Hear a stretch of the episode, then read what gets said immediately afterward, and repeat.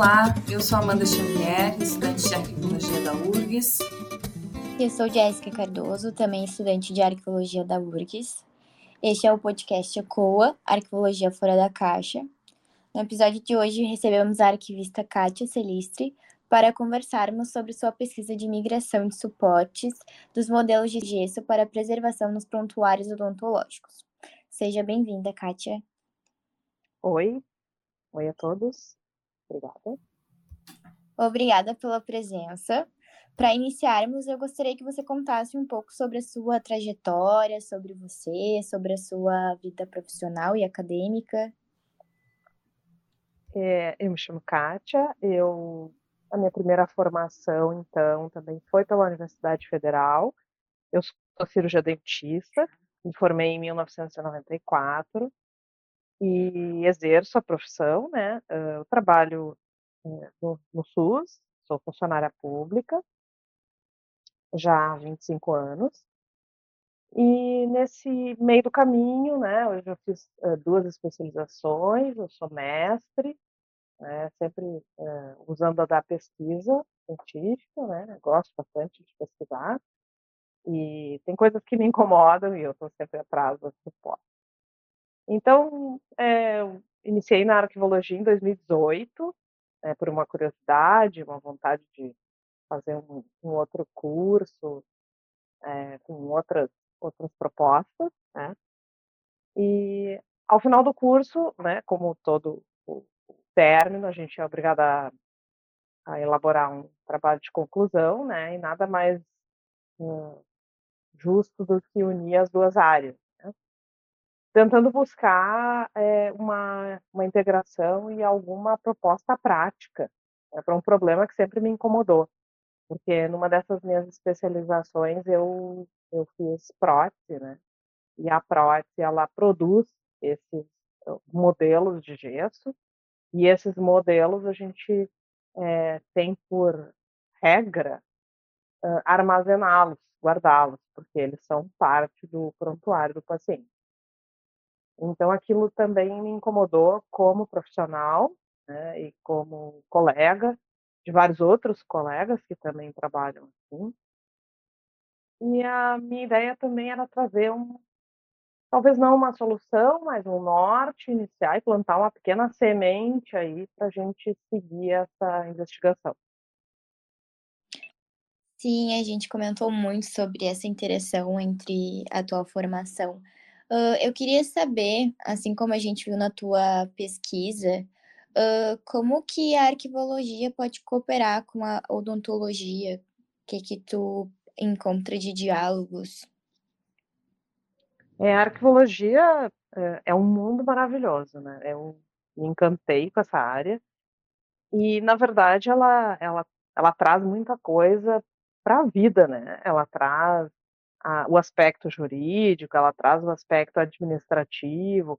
Então, como eu também tenho algumas vidas diferentes, né? Eu sou funcionária pública, eu trabalho na esfera administrativa, eu trabalho na, na questão de saúde, né?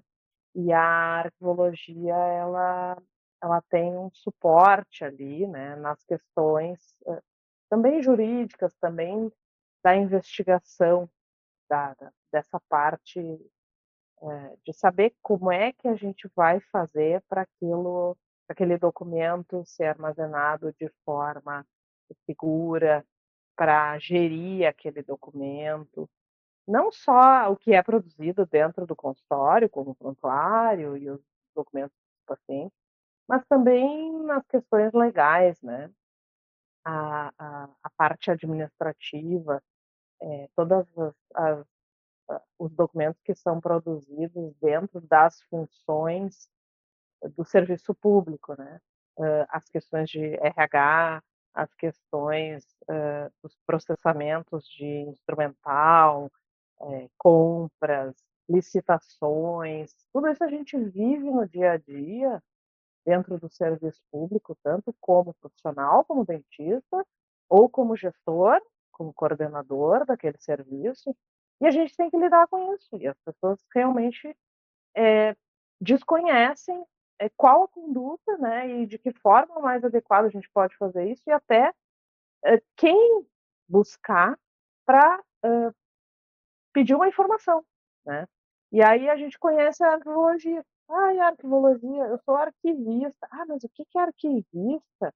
Arquivista guarda papel. Arquivista arruma as fichas. Não, arquivista trabalha com essa questão. Olha, eu posso colocar fora esse documento? Documento público pode ir no lixo? É, então, são, são várias questões, e, e, eu também tenho a agradecer a minha equipe ali, que, que fez a faculdade comigo esses quatro anos, e, de uma forma ou de outra, assim, foi muito importante, né? Eu tenho pessoas que trabalham hoje do meu lado que são super interessadas nessa área e que me ajudam e que as coisas que eu proponho dentro do meu serviço, com base em toda a, ciência arquivística, é, elas topam, elas me ajudam, elas vão comigo, elas investigam, e, e isso é muito bom, é muito bom. Muito legal que a gente viu nos teus agradecimentos que tu comentou que os teus colegas também aprenderam arquivologia, né? Isso a gente achou muito legal.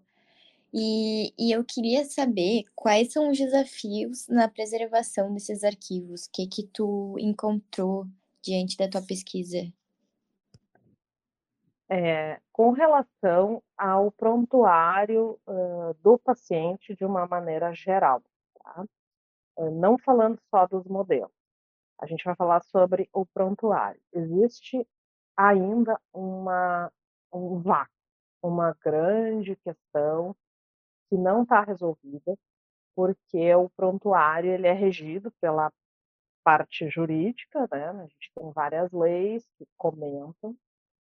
E a odontologia, ela, ela tem um, um apoio muito grande da área da medicina. Então, a medicina tem uma legislação que os conselhos, o Conselho de Medicina é, publica, enfim, que são as resoluções, é, no, nos, nas quais essas resoluções a odontologia também se apoia. Então, especificamente para a odontologia, a gente não encontra uma legislação, a não ser o Código de Ética. E nesse Código de Ética, não temos absolutamente nada explícito, né? a não ser que o profissional tenha a obrigação de guardar o prontuário do paciente. Né? E aí começa todo o problema, porque a gente não tem uma temporalidade definida. Inclusive no meu trabalho, né, na parte da legislação e normativas, a gente viu ali que um dos principais apontamentos, né, que os dispositivos jurídicos e os códigos, eles têm temporalidades conflitantes. Então, é, isso já gera uma ansiedade né, dentro da, da, classe odontológica, porque a gente não tem uma temporalidade é, definida, uma apenas. E se a gente vai olhar isso também sob a ótica da parte pública, né, do setor público, a gente tem também uh, esse mesmo problema. Né?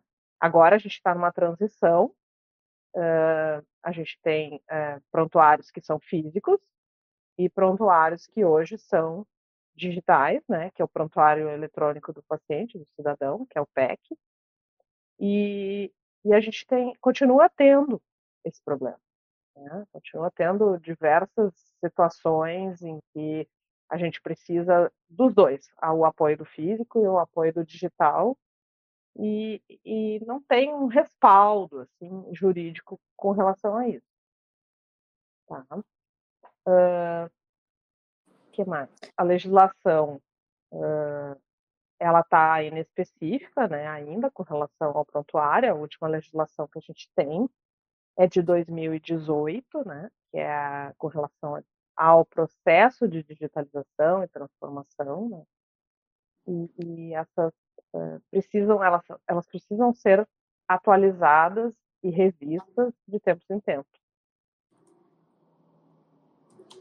Uh, a gente casa, então, tô falando sobre essa tabela de temporalidade. A gente percebeu no teu trabalho todo esse referencial teórico e conceitual, onde tu traz todo o conceito de documento, de gestão, e eu queria saber qual a, a importância da gestão documental, uh, que tu pudesse abordar um pouco mais sobre essa questão uh, para a gente, porque é muito pertinente essa questão da gestão, né? A gente achou muito interessante tu trazer de forma efetiva a questão da gestão na tua pesquisa. Uh, nesse momento, a gente está num processo uh, misto, né? Disruptivo. A gente tem é, prontuários físicos e a gente tem prontuários eletrônicos, digitais, enfim. Tanto nos consultórios privados, quanto nos consultórios uh, da rede pública. Né?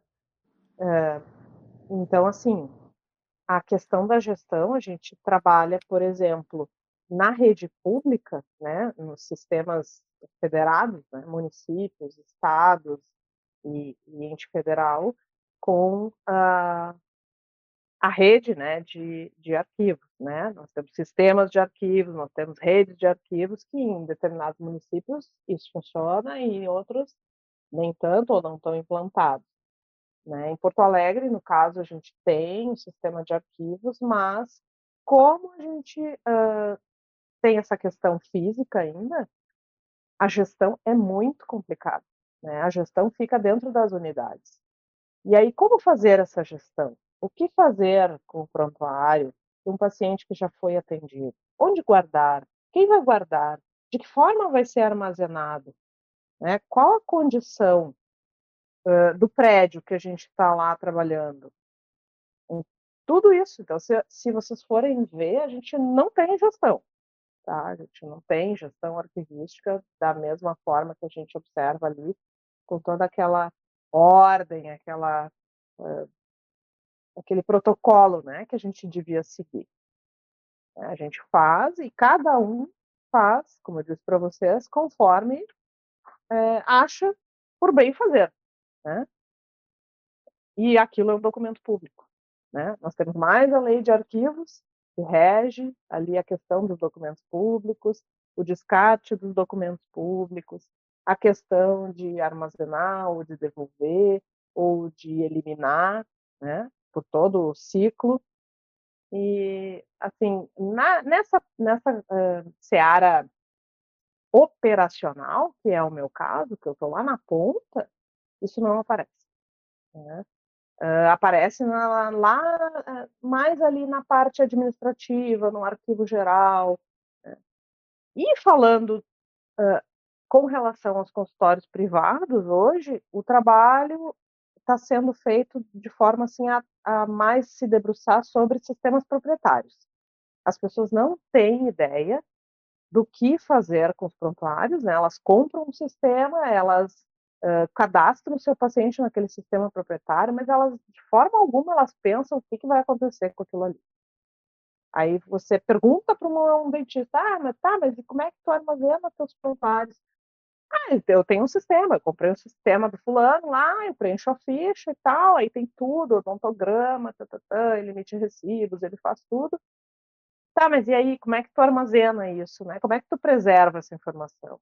Ele muitas vezes confunde o armazenamento com a preservação, né?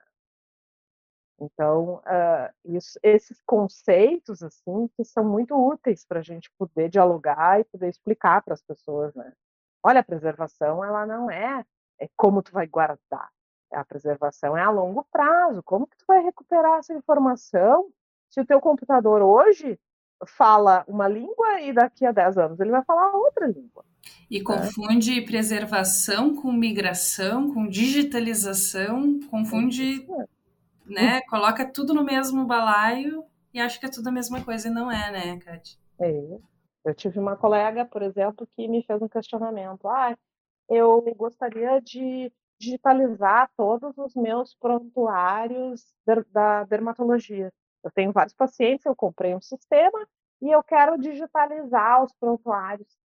É, tudo bem, tu vai digitalizar, tu não pode descartar esses prontuários ainda. Ah, mas como é que eu vou eh, saber o que, que tem em cada ficha? Ah, mas você não vai saber, porque ele está digitalizado, ele é uma imagem né? E tu não vai ter um, a não ser que tu tenha um sistema que leia o que está escrito na tua imagem, que é um, seria um APR. Mas fora isso, tu não tem como. Tu vai ter que né, criar uma classificação, criar uma maneira de buscar e recuperar a informação do paciente, escrever abrir a ficha e, e escrever toda a ficha, transcrever a ficha, né? Então, assim, eh, são pessoas que, né, puxa, são médicos, são dentistas, que têm uma formação, que entendem, mas é, não chega. Esse tipo de, de conduta, assim, ela não, não, não vai adiante, né, para a vida da pessoa. Isso é super importante. Né? E quanto ao movimento de digitalização, Kátia, o que que uh, acontece hoje em dia e como era antigamente? Uh, teve muita mudança, essa questão de ter prontuários analógicos e os prontuários digitais. Queria que tu pudesse falar um pouco para a gente também. Hoje, é, a questão profissional, é, em consultórios privados, uh, existe um movimento de não digitalização de prontuários, mas novas, novos cadastros de pacientes são feitos em sistemas proprietários, muitos sistemas proprietários. É, não sei de que forma e, e como esses contratos estão sendo feitos, né? Como que eu, o, o colega vai armazenar e preservar essa informação a longo prazo? porque os sistemas proprietários a gente sabe que eles têm uma data de validade, né? A empresa dura um determinado tempo e daqui a pouco não consegue mais. Uh, e, e, e, no sistema público hoje a gente tem já há alguns anos o prontuário eletrônico do cidadão, né? E existe um programa, né, que, que o Ministério da Saúde propôs, que é o saúde digital, que teria uma interligação entre é, todos os sistemas que registram informações de saúde. Por exemplo, na pandemia, isso foi um pouco acelerado é, com as vacinas. Né? A gente consegue tirar, por exemplo, o nosso certificado de vacina através daquele aplicativo, né? E naquele aplicativo das vacinas também teria uma interligação com é, o prontuário. Isso está proposto pro, pelo Ministério e acredito que vai ser feito. Tá? Então, assim, uh, tem muita coisa que se trabalhar dentro do prontuário eletrônico, é, vocabulário controlado, a maneira com que se escreve dentro do prontuário, como se escreve no prontuário, né? toda essa questão de redigir as informações de saúde de uma forma uh, um pouco mais homogênea, né? um pouco mais é, científica, digamos assim, para que aquilo ali vai ser uma informação perene, né? aquilo ali vai ser uma informação de saúde do paciente. Ele vai poder acessar aqui no norte, no nordeste, no São Paulo, e ele vai ter acesso à sua informação de saúde. Ele vai poder ver o que, que o profissional registrou ali. Então, não pode escrever qualquer coisa de qualquer forma. Né? Uh, tem que uh, ter minimamente um vocabulário, não poder uh, abreviar coisas que tu não. Né? Eu abrevio uma coisa que talvez meu colega não saiba o que, que eu abrevio. Né? E aí, que, como é que vai ser acessada essa informação? Né? De que maneira o paciente vai ter segurança do que, que o profissional registrou ali com relação à situação de saúde dele. Né? Então, tem todas essas questões de prontuário a serem trabalhadas e que não foram, né? Simplesmente as pessoas foram colocadas dentro dessa situação de a, começar a usar e vamos usando, e vamos trocando o pneu com o carro andando, né? E isso é importante fazer, né? Que depois a gente vai recuperar isso aí uh, e vai ver que foi, foi um pouco defeituoso, né? Mas que a gente está utilizando isso, uh, estamos indo para este caminho, né? Acho que é um caminho irreversível. Acho que não voltaremos para o papel. E não temos, não temos digitalização de prontuários uh, físicos analógicos. Os prontuários físicos analógicos deverão ser armazenados e preservados de maneira física, né? Infelizmente, é, essa questão é que está bem complicada, bem complicada. E Kátia, pensando inclusive na descrição desses acervos, Como foi para ti pesquisar sobre um acervo tão múltiplo, múltiplo em suas especificidades? Isso foi um, um aspecto que me incomodou, né? Me incomodou bastante. É, é a questão do armazenamento. Eu, na minha trajetória da arqueologia, eu fiz estágio é, no Instituto Histórico, né, e foi muito curioso que o arquivo do Instituto Histórico ele tinha é, documentos uh, de papel e ele tinha documentos uh, especiais, né, documentos tridimensionais dentro das prateleiras do arquivo. Né?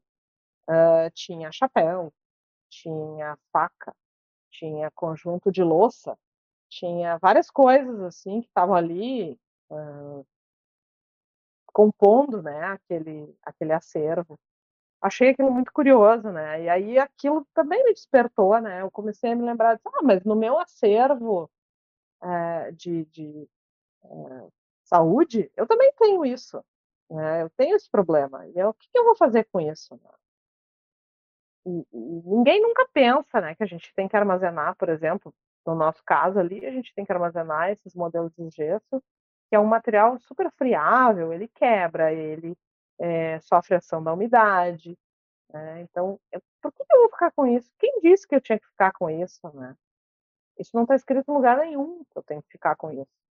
Assim como eu vou fazer um exame numa clínica ou num hospital, eu, eu faço uma radiografia do meu pulmão e levo para o médico olhar o médico não fica com a minha radiografia, né? Ele me devolve, o exame é meu, né? Uma radiografia ou, enfim, qualquer outro exame de sangue, é, exame de imagem, ecografia, enfim.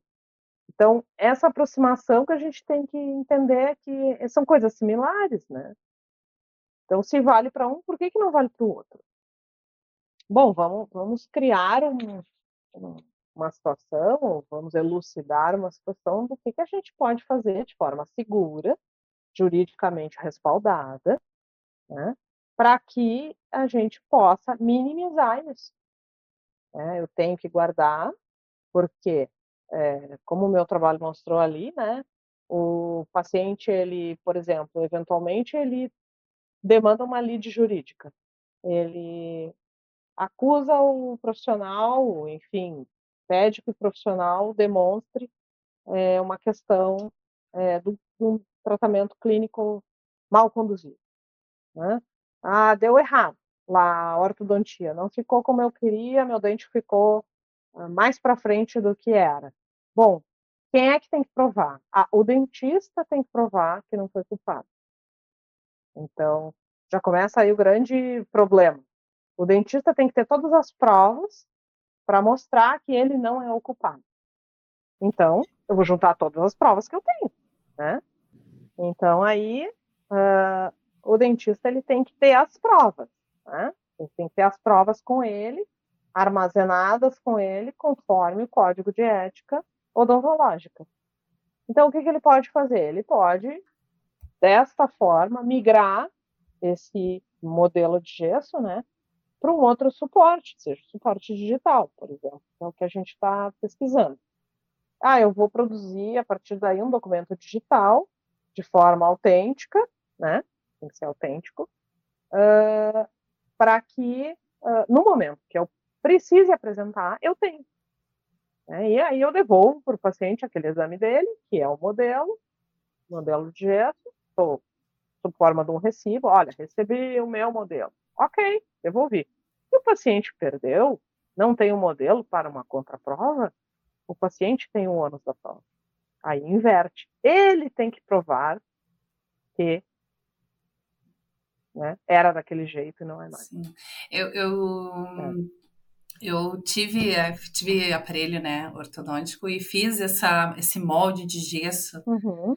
E quando chegou no fim do processo, eu queria o o molde para mim, né? E daí o, a clínica falou isso, né? Que uh, por motivos legais não poderiam disponibilizar um exame, que nem tu falou, que é meu, né? Que, que é. tecnicamente é a minha arcada dentária que está ali. é um documento sobre a minha pessoa, mas eu não posso retirar, fica lá para casos em que eu pudesse processar eles por alguma coisa, né? Eles tivessem então esse, esse documento com eles, né? E não comigo. Justamente porque o ônus é deles, né? E não nosso. É. Inicialmente, sim. Acontece que eles poderiam fazer uma cópia, por exemplo. Sim. Eles podem fazer uma cópia e te dar uma cópia e ficar com outra cópia. Só que a cópia deles vai ser física igual. Eles têm que guardar igual, né? O modelo, digamos. Né? Mas é, é, essa documentação, por exemplo, o paciente paga. Ele vai lá na clínica, faz a documentação e compra aquilo ali. Aquilo ali são documentos, né? São exames Sim. que são do paciente, não são do profissional. Então, de alguma maneira, a gente tem que fazer isso para ficar com uma cópia. Né? E aí, como a gente vai fazer essa cópia pensando em Brasil?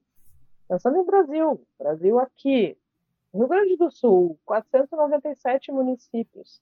Pensa no municípiozinho lá no interior, lá do norte do, do Rio Grande do Sul. Quanto custa? Né? Então, pensando nisso aí, eu, eu, a minha ideia é seguir né? E tentar desenvolver assim um guideline, um protocolo para que as pessoas possam armazenar em imagem, né? Uh, esses, esses modelos, enfim, né? Que, que possam e ser se a, Sim, e se a digitalização, por exemplo, né, para uma questão de disponibilização, para uma questão de cópia também de segurança, já é cara para de papel, né? Quando a gente fala de suporte de papel, a digitalização por si só já é cara quando é suporte de papel, filme fotográfico. Imagina em uh, suportes em 3D, né?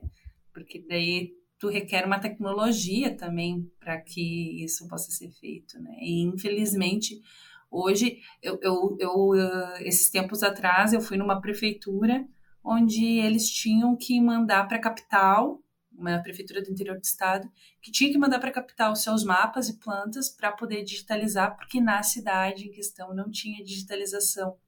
Então, eles tinham que fazer isso para poder disponibilizar os mapas. E a gente sabe que. e plantas, né? A gente sabe que em prefeitura, uma das coisas que são mais consultadas pelos usuários é mapa e planta, né? E como. E, e agora falando de, do prontuário médico, como isso é importante, né? Tu ter acesso às suas informações, né? Tu ter acesso aos teus dados, como isso é uma é, um, é, é muito delicado ainda dentro desse, dessas dinâmicas de gestão, né? Para além da gestão arquivística, inclusive para, por exemplo, para uma questão jurídica, né? Administrativa do uhum. consultório. Então, Kátia, queria te agradecer imensamente por ter aceitado o nosso convite, né? Por ter compartilhado do teu conhecimento, da tua experiência, né? Ter aqui tudo de novo é um, pra, um grande prazer. Ai, e caso queira deixar mais uma consideração sobre o teu trabalho, sobre a tua participação aqui, a fala é tua. Eu queria agradecer a participação. Eu sou prata da casa, já tive aí do outro lado fazendo entrevista e é muito bom sempre atualizar nossa nosso conhecimento com relação à arquivologia, arquivologia assim como direito é, para a vida. E todos nós temos arquivos e arquivo é direito, né? Garantia de direito. E eu queria só uh, enfatizar que uh, as profissões elas precisam se apoiar uh, na arquivologia com relação a essa questão dos prontuários para que os nossos pacientes possam ter acesso né, às informações de saúde que isso cada vez mais vai ser de modo informatizado, enfim, digital, não físico, né, não mais físico. Então, é, as profissões elas têm que é, mostrar o seu lugar de fala, né? é, confrontar seus conselhos é, e exigir né, respaldo, tanto jurídico e ético, para garantir essas, essas informações bem fiéis né, e acessíveis. Obrigada. Obrigada, Kátia. Obrigada, ouvinte. Se você gostou desse episódio, não esqueça de nos seguir no Instagram, ecoa.urgs, para ficar por dentro de novos episódios do Ecoa, um projeto para dar voz à arqueologia e pensar fora da caixa. Até o próximo episódio.